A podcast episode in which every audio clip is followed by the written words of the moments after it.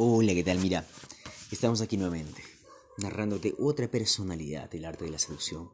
La verdad que son muchas, son exactamente nueve personalidades. Tú tienes una de ellas, puedes tener esas características. Puedes aprender las características para lograr tener una de ellas también. Pues mira, vengo a revelarte una que es muy preferida por todos. Es el dandy. Una corriente llamada el dandismo que se caracterizaba a las personas por el buen vestir. Pero bueno, mira, muy atento a lo que te voy a decir el día de hoy. ¿Cómo es un dandy? Casi todos necesitamos y nos sentimos atrapados en los limitados papeles que el mundo espera en que actuemos.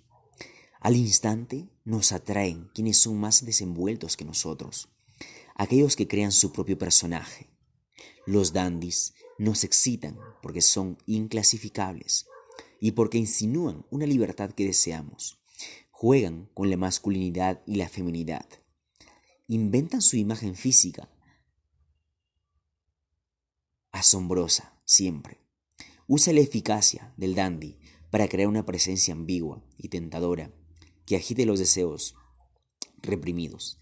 En este caso, mira, el dandy es aquella persona que ostenta su libertad, que juega con el papel que ejercen ante esta sociedad tiene libertad y tiene esa capacidad de disfrutar de la vida. Y como tú eres una persona, imagínate que está muy encasillada en un papel que quieres desempeñar. Imagínate que seas abogada, imagínate que seas doctora. Y estás muy entretenida en los problemas que tienes, en tus cosas. El dandy te presta esa libertad.